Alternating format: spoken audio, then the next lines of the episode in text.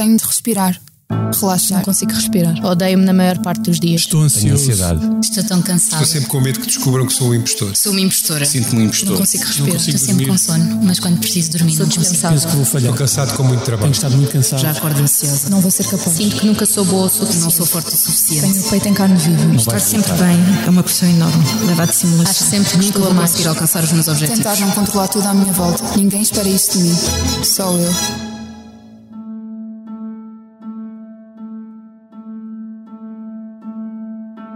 Olá, bem-vindos a mais um episódio do podcast do Expresso sobre saúde mental. Eu sou a Joana Pereira Bastos e hoje vamos falar de perturbação obsessiva ou compulsiva, uma doença mental que em Portugal atinge cerca de 4% da população e que se caracteriza, como o próprio nome indica, pelo aparecimento de pensamentos obsessivos que causam grande ansiedade e que levam os doentes a repetir compulsivamente determinados comportamentos irracionais e ritualizados que têm grande impacto na sua vida. Comigo está a doutora Sofia Santos, psicoterapeuta especializada no tratamento desta perturbação e diretora técnica da Associação Domus Mater, que há 20 anos dá apoio a estes doentes e aos seus familiares. É igualmente nossa convidada Joana Brás, de 27 anos, que foi diagnosticada com perturbação obsessiva ou compulsiva no início da adolescência e que tem hoje uma página no Instagram chamada Obsessivamente, em que procura combater o estigma associado a esta doença. Olá às duas, muito obrigada por terem aceitado o convite para estar aqui. Muito obrigada. Esta é a nossa voz, a voz da Medis, sempre ao seu lado no acesso, prevenção e acompanhamento da saúde, com produtos e serviços que fazem bem ao corpo e mente.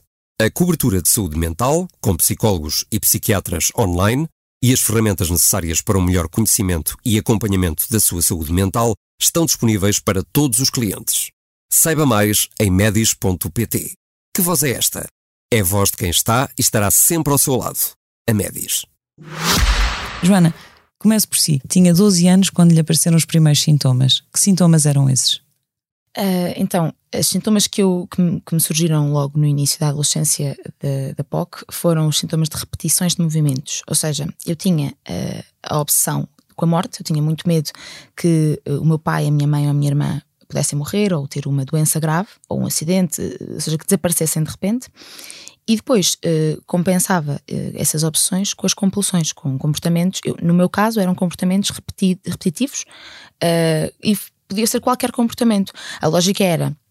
Eu estava a fazer qualquer coisa, estava a fazer qualquer comportamento, podia ser a pegar num copo d'água, podia ser a escovar o cabelo, podia ser a acender uma luz, fechar uma porta. O pensamento surgia, o pensamento negativo de o teu pai pode morrer ou a tua irmã pode ter um acidente, e eu tinha que repetir o movimento que estava a fazer no momento em que o pensamento surgiu, como forma de anular a possibilidade daquele pensamento acontecer. Pronto.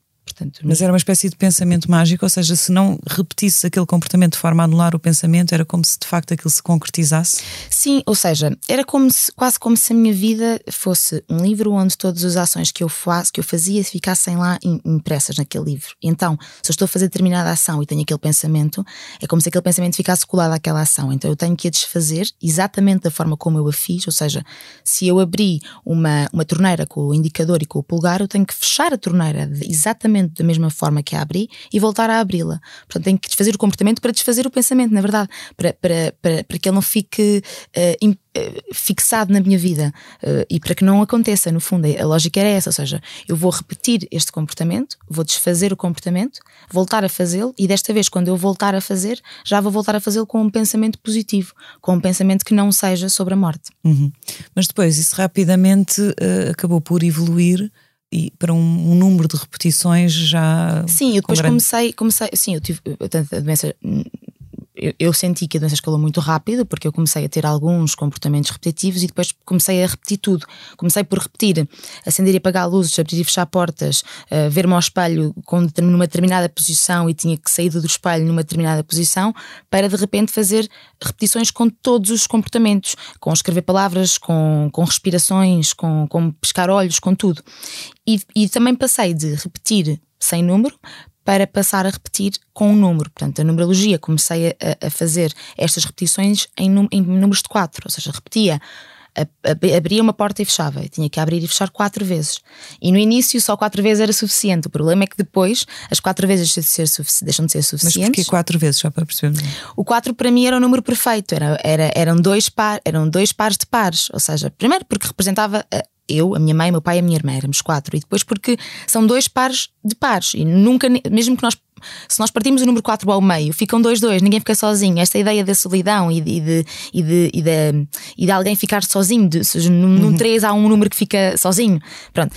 E eu dava muito esta associação a números. Tanto que depois do 4, de só fazer 4 vezes, evolui para fazer várias séries de 4, porque de repente uma série de 4 só já não é suficiente para acalmar a ansiedade que eu sentia, e passa a fazer duas séries de 4, mas aí já não conseguia só fazer duas. Portanto, quando passei de fazer 4 vezes para várias séries de 4, comecei a fazer várias. Ou seja, já não fazia duas séries de quatro, porque associava estas brincadeiras, brincadeiras que não são brincadeiras, é uhum. doença, uhum. com números que era duas séries de quatro é dois mais quatro dá seis. E para mim o seis era o número do diabo, o número da morte, representava aqui a morte, este meu medo. Então não dava para fazer duas séries de quatro. Três séries de quatro também não podia, porque três é metade de seis. Quatro séries de quatro. Quatro não dá, porque quatro vezes quatro é 16, que tem um seis. Então fazia cinco séries de quatro, também não dá, porque na régua o cinco toca no seis. Seis séries de quatro, não dá, porque tem um seis. Sete séries de quatro, também não dá, porque toca na régua no seis, não é? Então ficava nas oito séries de quatro. Portanto, eu quando fazia um movimento, se esse movimento, se me surgisse uma obsessão e eu fosse fazer a compulsão, eu fazia esse, esse movimento oito vezes, quatro vezes o movimento. O que, me, o que me demorava muito tempo. Porque, ou seja, 32 vezes, só para nós percebermos. Sim, sim. Abria uma porta, em vez de abrir uma porta uma vez, eu abri uma porta 32 vezes. Seguidas. Seguidas, sim. E, e, e, depois eu acho que para quem vê de fora devia ser muito assustador, porque eram sempre iguais. Ou seja, a repetição é sempre igual. A forma como eu colocava a mão tinha que ser exatamente no mesmo sítio onde tinha colocado na primeira vez. Eu imagino que isso deve, esse tipo de pensamentos e aquilo que te levavam a fazer provocassem um, um enorme sofrimento. Depois, que impacto é que isso tinha na tua vida cotidiana? Tinha impacto em todo lado. Ou seja, uh, por exemplo, eu, eu, eu riscava palavras e escrevia. Ou seja, era impossível para mim tirar apontamentos nas aulas. Uh, porque eu, eu riscava uma palavra e tinha que escrever não sei quantas vezes e, e, e não conseguia acompanhar, portanto, nas aulas e, que eu estudava na altura. Portanto, um, logo aí há um impacto gigante que é não conseguir acompanhar a matéria.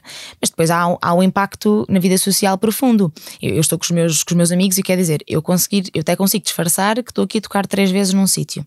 Mas não consigo disfarçar que estou a tocar 32 vezes num sítio. As pessoas percebem que não faz sentido, as pessoas percebem que alguma coisa de estranho acontece, que está a passar. E na altura, e, portanto, eu tenho 27 eu comecei a ter rituais aos 12, já foi há algum tempo, e na altura ninguém sabia o que era a perturbação obsessiva compulsiva. E as pessoas gozavam contigo, os teus amigos, como é que foi essa reação? Eles não, eles não ou seja, não havia aquele gozo hum, muito vocal de no meio da escola, ah, olha aquela. Não, não era isso, porque eles, ou seja, é, é um bocadinho, eu acho, às vezes o que acontece quando há uma pessoa com uma deficiência grave.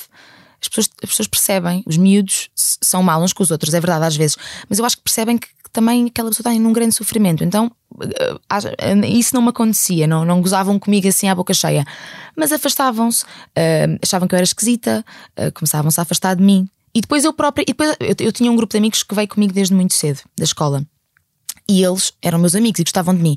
E nem é que se afastasse, ou seja, eles próprios também queriam perceber o que é que se passava, então perguntavam-me, perguntavam porquê estás a fazer isso, porquê estás a voltar para trás, uh, porquê estás a tocar tantas vezes nesse lugar. E, e conseguias explicar? E eu não queria explicar. Então a melhor maneira de não lhes explicar era afastar-me deles. E esse meu grupo de amigos fui eu que me afastei deles. Eu é que me isolei, porque se eu estivesse isolada, eu conseguia fazer os rituais sem que eles me tivessem a questionar, sem, porque eu tinha muita vergonha. Como é que eu vou explicar? Aos meus amigos que estou a repetir 32 vezes uh, o ato de abrir e fechar um estojo para que o meu pai não morra. Tu tinhas consciência da irracionalidade? Sim, eu sabia o quão ridículo isto era, eu sabia que não fazia sentido nenhum, eu sabia que. Eu considero-me uma pessoa inteligente e, portanto, eu sei que, que não faz sentido quando eu abro e fecho um estojo, ninguém vai morrer do outro lado do país, não é? No entanto, há uma sensação de mal-estar gigante se eu não fizer aquele comportamento. É, ou seja, às tantas porque é que eu estou a fazer o comportamento? É mesmo para o meu pai não morrer ou é porque simplesmente eu quero ficar aliviada?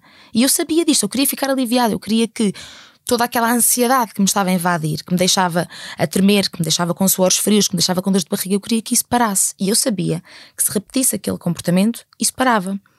Agora, como é que eu. Na altura, para já, eu não tinha isto tão claro na minha cabeça. Portanto, também não conseguia explicar com tanta clarividência aos meus amigos. E era muito miúda. Um, a única coisa que eu lhes conseguiria dizer é: eu faço para o meu pai não morrer. Mas eles vão achar que é ridículo. Eles vão achar que eu sou maluca, porque eu própria acho que sou. Eu própria acho que estou a enlouquecer. E, e, então depois é, fica muito difícil uh, conviver com as pessoas. E depois em casa, em casa é horrível, porque em casa eu fazia rituais à vontade, os meus pais sabiam que eu tinha esta perturbação, eu, vivíamos todos num secretismo gigante, porque eu vi-los prometer que eles nunca diriam a ninguém, uh, e dentro de casa eu ritualizava à balda, peço desculpa a expressão, mas era mesmo, eu fazia, fazia, fazia rituais. E depois era ver na cara dos meus pais o sofrimento. Por exemplo, quando me ia deitar, tinha que dizer à minha mãe: Gosto muito de ti, dorme bem. Havia uma sequência, já não me lembro, mas havia uma sequência de palavras que eu tinha que lhe dizer. Eu estava a dizer isto à minha mãe 32 vezes. A dada altura, eu estava a ver na cara da minha mãe o sofrimento dela por eu estar a dizer: Gosto muito de ti, boa noite, dorme bem. Que também me causava a mim sofrimento, mas eu não conseguia parar. Claro. Uhum. Doutora Sofia Santos, pelo que sei, a obsessão com a morte é relativamente comum. Que outro tipo de obsessões e de comportamentos uh, ritualizados costumam mais frequentemente aparecer nestes doentes? Como eu costumo dizer, Joana, hum, as opções é um mundo, ou seja, tem tudo a ver com a importância que a pessoa dá numa determinada fase da vida. Mas em termos obsessivos, não é? O que é que, em termos de pensamentos, o que é que surge mais? Portanto, tem a ver com a sujidade, portanto, que é aquilo que é o, que é o mais comum e que nós costumamos muito ouvir falar, mas tem a ver, por exemplo, com o perfeccionismo, com a religião, com o medo de fazer mal a ele próprio e aos outros, eh, com o pensamento mágico, como a Joana acabou aqui a dizer, com a acumulação por exemplo, não é? Portanto, com o medo da culpa, com a dúvida, portanto, é muito comum também surgirem opções relacionadas com a própria dúvida, não é? A pessoa está sempre a ruminar e não ter a certeza de nada, e isso causa-lhe um impacto emocional que o leva depois a fazer as tais ditas compulsões que nós ouvimos aqui a Joana falar há bocadinho, não é? Isso do ponto de vista das opções e das compulsões, quais são talvez as mais uh, comuns, se é possível dizer, uh, dizer que há mais comuns? Há mais comuns, não é? Portanto, mas as compulsões têm a ver, por exemplo, com o rezar, com o contar, com as lavagens, com o verificar, com o tocar, com o evitar, com o olhar. Portanto, eu agora dizia aqui uma data delas, não é? Portanto, tem tudo a ver com aquilo que a pessoa dá importância, não é? Que naquele momento ela precisa de fazer para poder se aliviar eh, do enorme sofrimento que tem. E é importante aqui frisar que muitas vezes as compulsões não têm que ser só comportamentais, não é? Porque muitas vezes as pessoas acham que quando se torna visível, não é? Então aí temos aqui uma POC. Não, há muitas obsessões, muitas compulsões para anular as obsessões em termos mentais, não é? E há pessoas que ritualizam mentalmente. E aqui podemos ver pessoas, por exemplo, simplesmente paradas, não é? Portanto, paradas a pensar ou a demorar muito tempo a fazer determinadas coisas. Porque mentalmente estão a ter um determinado pensamento para anular outro, etc. Isso mesmo, uhum. isso mesmo, Joana. E então acaba por ser aqui o um mundo, não é? Em termos de importância que a pessoa está a dar, não é? E por isso é que eu digo, não é? Ao longo destes anos todos que eu trabalho com POC, um, é importante perceber, não é? Às vezes as pessoas chegam, quando chegam até mim, dizem-me assim, mas eu não sabia que isto era POC, não é? E, e, e é POC, não é? Ou seja, quando a pessoa dá importância a um determinado pensamento, aquilo surge como se fosse um pensamento intrusivo, que é representativo numa determinada fase uh, emocional onde a pessoa se encontra e depois a pessoa perde a confiança e a segurança interiores, não é? Então quando perde essa confiança ela tem que fazer alguma coisa para se sentir segura, não é? Então aí pode fazer algo comportamental ou mental. Uhum. Habitualmente os primeiros sintomas surgem na adolescência, como aconteceu aliás no caso da Joana, mas sei que também podem surgir ainda na infância, é assim? Pode, pode. Hoje em dia quero lhe transmitir que cada vez mais o diagnóstico está a ser feito precocemente, não é? O que é muito bom, porque aqui há uns tempos atrás eh, o diagnóstico era feito mais tarde, não é? Mas a partir dos 6 anos de idade já se pode fazer um diagnóstico com perturbação obsessiva compulsiva. Por isso é que eu digo, é extremamente importante haver esta divulgação, falar sobre a doença mental, falar-se especificamente sobre a perturbação obsessiva compulsiva, porque é muito comum surgir, por exemplo, na infância, na adolescência e mesmo no âmbito escolar, não é? Portanto, quando as crianças de alguma forma ou adolescente começam a ritualizar na escola, isso é evidente, não é? Que há bocado a Joana estava a falar com o riscar, o voltar a repetir, não é? Se houver aqui uma divulgação, se os professores estiverem mais atentos, se os próprios pais estiverem mais atentos, consegue-se fazer este diagnóstico mais preciso e ele faz com que as pessoas venham procurar ajuda cada vez mais cedo. Mas nas crianças, disse que já há diagnósticos, por exemplo, aos 6 anos, tão precocemente como isso. Nas crianças manifesta-se exatamente da mesma maneira? Manifesta-se, não é? Portanto, a criança normalmente começa aos seis anos, porque é aqui que se começa uh, o juízo crítico, não é? Portanto, é quando a criança começa a ter o juízo crítico e elaborar mais sobre os acontecimentos da vida, não é? Uh, e de repente começa a criar aqui uma dimensão catastrófica à forma de pensar. Por exemplo, é muito comum aos seis anos a criança começar a perceber que os pais têm um fim, não é? Portanto, há um fim. Então, quando começa a elaborar do género, ah, os meus pais podem morrer, não é? Como não tem muito aquela noção do tempo, não é? Para ela, o fim pode ser já amanhã, não é? Então, começa a dar muita importância, por exemplo, à perda, eh, à morte, eh, ao medo de falhar, por exemplo. E aqui começa-se a ver os primeiros rituais, não é? E, e, os rituais podem ser manifestados aos 6 anos de idade de que, de que seguinte forma? Pode, por exemplo, a lentificação, o demorar tempo a fazer as tarefas, uma preocupação excessiva com determinadas coisas, seja a escola, seja o próprio banho, seja com os objetos, seja com os pais, com a família, a, a repetição muito pensamento, ou seja, crianças que começam logo a questionar desde muito cedo determinadas coisas, porque estamos a falar de crianças, adolescentes e adultos com uma capacidade cognitiva cognitiva muito grande, ou seja, são pessoas que têm uma grande inteligência e uma grande forma de avaliar a vida como ela é, não é? Então, desde muito cedo começa-se a manifestar e estes podem ser os primeiros sintomas. O medo, por exemplo, na criança, o medo de fazer determinadas coisas e ficar muito preocupada porque não as consegue fazer, portanto, o perfeccionismo são características que podem começar a aparecer. Eu tinha uma coisa que, que, que, não. Ou seja, eu quando, quando tinha essa idade, nós já, já falámos sobre isto uhum. em consulta, que é eu quando tinha 6 anos, sete, por volta dessa idade na primária, eu guardava tudo. Ou seja, eu hoje consigo perceber porque, na altura não, mas eu guardava o papelinho do reboçado que veio no café do meu pai naquele dia que fomos não sei aonde. Porquê? Porque a associação que eu tinha era se eu deitar fora este papel, eu posso perder a, a, memória tão feliz que tive que foi estar naquele dia com os meus pais a beber aquele café. Uh, guardava, eu guardava roupa que já não me servia e que nunca me, mais me ia servir, porque eu estava a crescer, não é? Uh, eu guardava tudo. Isto é muito importante o que a Joana está a dizer, que aqui começa uma coisa que está associada ao pensamento obsessivo, que é os objetos são uma extensão emocional deles próprios, não é? Portanto, e cá está a elaboração do pensamento que é importante identificar desde cedo, não é? Que é, é, é a extensão do objeto, ou seja, o objeto para mim é, tem uma carga emocional grande, não é só um objeto, e que a forma como eu vou largar ou deixar de ter é, é de uma grande importância no grande simbolismo para mim, não é? E aqui já começam os primeiros pensamentos obsessivos. Uhum. E o que é que se sabe neste momento sobre as causas desta perturbação? O que é que sabemos? Sabemos que a personalidade obsessiva uh, é uma acaba por ser uh, uh, a causa inicial, ou seja, o que é que eu quero dizer com isto? Ter uma personalidade obsessiva não é ter a doença, quero deixar aqui bem claro. Portanto, todas as pessoas que têm uma personalidade obsessiva, que estamos a falar de que género de pessoas, que são perfeccionistas, exigentes, uh, metódicos, uh, organizados mentalmente, exigentes com eles próprios, já têm aqui características de uma personalidade obsessiva. Mas ter a personalidade não é ter a doença. A doença normalmente surge, não é? Portanto, nesta predisposição desta personalidade e que tem a ver com os fatores externos. Portanto, se há algo numa determinada fase da vida que é impactante, não é? E que mexe emocionalmente com a pessoa, então a pessoa acaba por dar demasiada importância àquele acontecimento e começa a ruminar para tentar aliviar todo o sofrimento que tem. Uhum. Falámos que, de facto, normalmente os primeiros sintomas surgem na adolescência ou até na infância.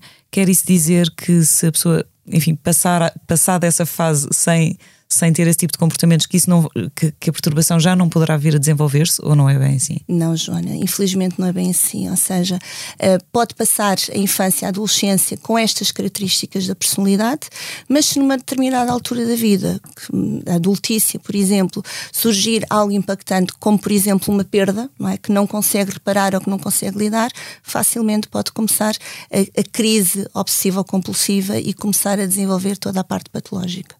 Uhum. É o nascimento, não é? Ou seja, uma pessoa que tem um filho, não obsessivamente, às vezes vêm pessoas falar comigo sobre isso, porque muitas pessoas vêm falar comigo nas caixas, na caixa de mensagens e há pessoas que, que surge já, já várias, mais do que uma mulher, que começaram a ter sintomas com o nascimento de um filho.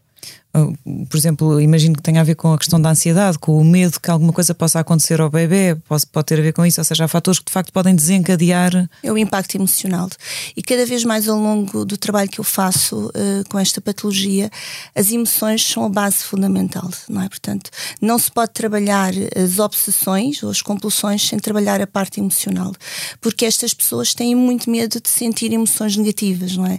Cá está o nascimento de um filho, não é? Que é uma coisa tão bonita, mas traz emoções negativas e muitas vezes não se fala destas emoções negativas que o nascimento de um filho pode trazer. E quando as pessoas deparam-se com isto, não é? Isto é uma coisa de uma dimensão catastrófica quando começam a sentir coisas que não queriam sentir, que supostamente não deveriam sentir no nascimento de uma, de uma criança, não é? E aí é o suficiente para começarem a ritualizar e ter um pensamento recorrente e sistemático que depois não se conseguem livrar. E é importante referir isto. Normalmente um pensamento obsessivo tem sempre a ver com algo que aparece na mente e que a pessoa não quer ter, não é? Portanto, e quanto mais diz, eu não posso pensar, eu não posso lidar com isto, eu não posso estar a ter este pensamento neste preciso momento, nesta fase da minha vida, porque isto não faz sentido, mais este pensamento se torna recorrente. E por isso é que eu disse, tem tudo a ver com a pessoa que dá com aquilo que a pessoa dá importância. E quanto mais ela se quer libertar deste pensamento, mais entra num ciclo vicioso que lhe traz uma carga emocional, começa a ficar ansiosa, angústia, com medo, bloqueada, não é? Porquê? Porque não quer pensar sobre aquilo que está a pensar. E aqui alimenta o monstro, como eu costumo dizer, não é? Portanto, quanto mais não quer pensar, mais vai pensando cada vez mais e o sofrimento torna-se cada vez maior, ao ponto de ficar mesmo limitado, não é? Portanto, de não conseguir fazer simples tarefas diárias do dia a dia. Uhum. Eh, Joana, há alguns anos de facto pouco se falava de perturbação obsessiva compulsiva, e disseste isso mesmo na adolescência, era uma coisa Sim. de que não se falava, nem se conhecia o termo mas eh, ultimamente o termo quase que se, parece que se banalizou. Muitas Sim. vezes é dito quase como piada, quando alguém, por exemplo, é excessivamente preocupado com a limpeza ou excessivamente uh, organizado e arrumado. Essa banalização não pode também, de alguma forma, acabar por desvalorizar a gravidade que esta doença efetivamente tem? Eu acho que sim, às vezes nem é preciso, ou seja, às vezes não, já estamos a entrar num nível em que não, não é necessário que a pessoa seja excessivamente preocupada com alguma coisa, basta fechar o carro, uh, afastar-se e pensar: será que fechei o carro? Porque é um comportamento tão automático que todos nós, já toda a gente se questionou na vida: será que eu fechei o carro? Não é? Isso é normal, isso não é pouco.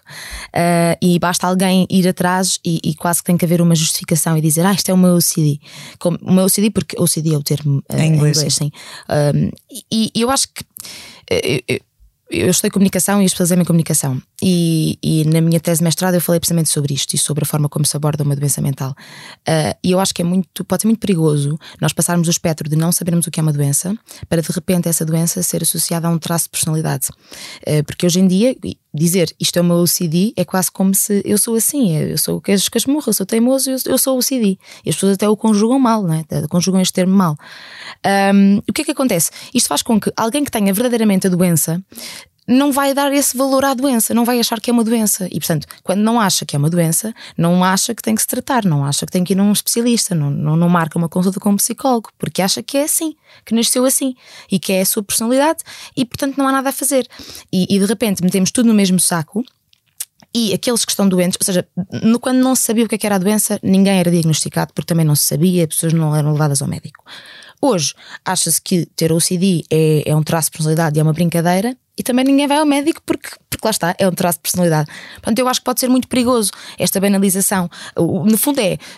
Não se falava de doença mental há 10 anos atrás e hoje fala-se mais de doença mental do que qualquer outra coisa. Aliás, em dezembro do ano passado, as telecomunicadoras fizeram as três anúncios sobre saúde mental e eu acho isso incrível. Uh, mas eu acho que depois não há um acompanhamento da forma como corriqueiramente se fala sobre saúde mental, o que também pode ser perigoso aliás, eu, eu concordo e, e, defendo, e eu própria faço este meu trabalho de falar sobre saúde mental. Uh, mas acho que também tem que haver agora uma, um limar de como se fala sobre isso, porque claro. não basta só falar, é preciso também falar com alguma informação, porque são causando desinformação. E a desinformação, como nós vemos hoje, também é muito perigosa. Uhum.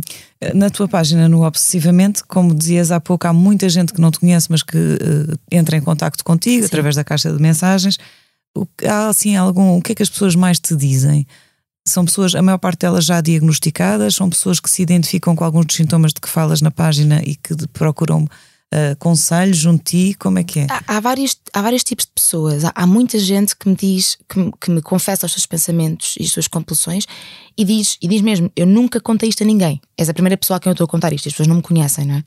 Há, há muita gente que diz: Eu não sabia que eu tinha uma doença e que marcam consultas por causa disso. Depois há também outras pessoas que até sabem que têm, até já se informaram e sabem o que é que têm, mas não têm dinheiro para ter, para ter, um, para ter um psicólogo.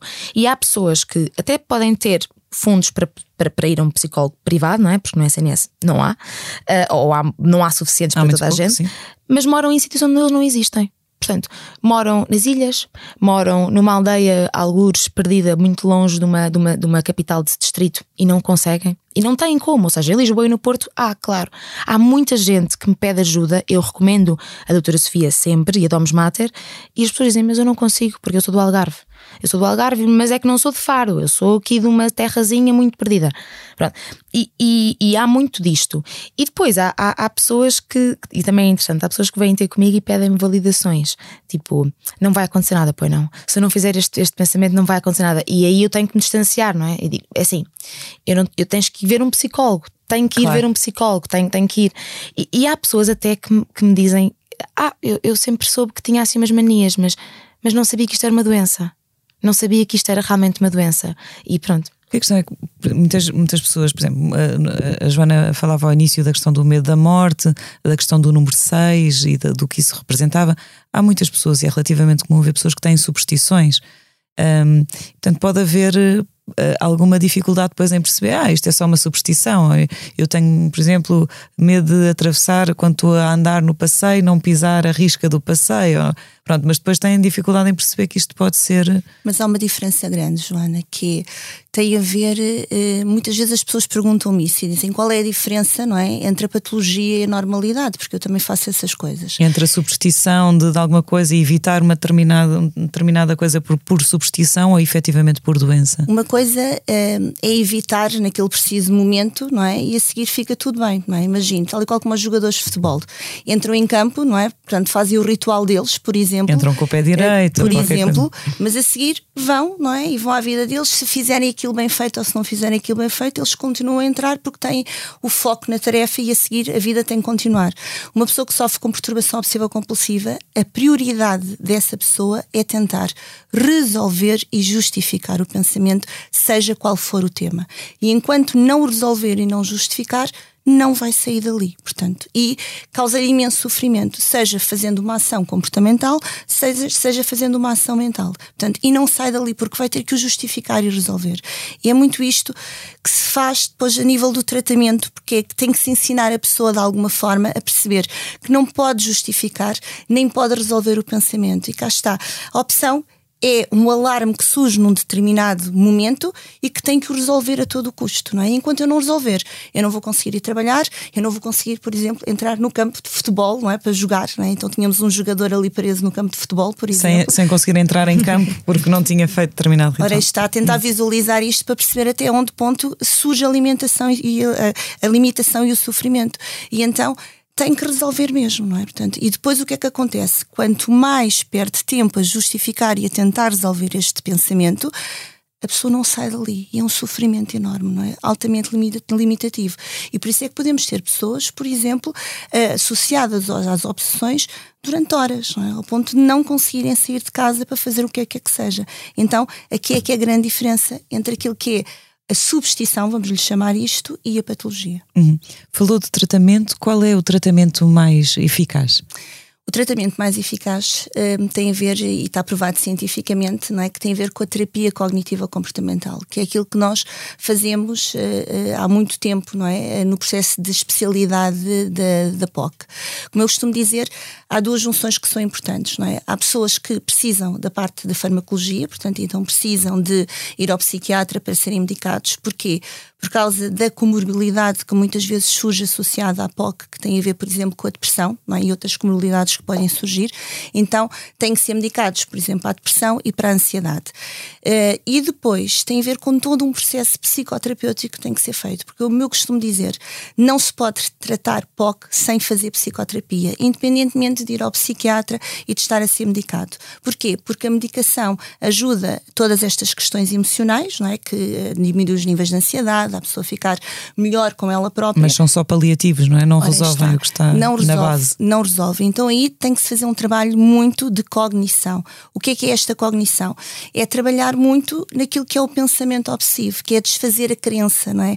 Fazer com que a pessoa consiga sinalizar o pensamento obsessivo, consiga tomar consciência do impacto que este pensamento tem e desensibilizá-lo através daquilo que se chama a exposição e prevenção de resposta, não é? Que é fazer com que a pessoa se vá conseguindo aos poucos se expor à normalidade na vida e perceber que nada de mal vai acontecer, não é? Portanto, e o que quero deixar frisar, frisar para quem está a ouvir aí em casa, que normalmente quando eu falo em exposição e prevenção de respostas, as pessoas assustam-se muito e dizem o que agora vou ser confrontada com uma coisa que eu não consigo fazer, que horror, não é? E se depois vai acontecer alguma coisa? O trabalho da psicoterapia é isso mesmo. Eu costumo dizer, as pessoas com quem eu trabalho, eu nunca os vou obrigar a nada. Eu nunca, em momento algum, vou-lhes pedir para eles fazerem coisas que eu não acredito ou que eu não seja, não é? Que lhes vai trazer a qualidade de vida que eles precisam. Portanto, é expor a uma crença, a um pensamento completamente irracional, que eles ficam presos mentalmente e que aos poucos e poucos, pela desensibilização, eles vão conseguindo perceber que nada de mal vai acontecendo com estratégias cognitivas que lhes são ensinadas durante o processo psicoterapêutico. Depois, juntamente a isto, tem a ver com a parte emocional.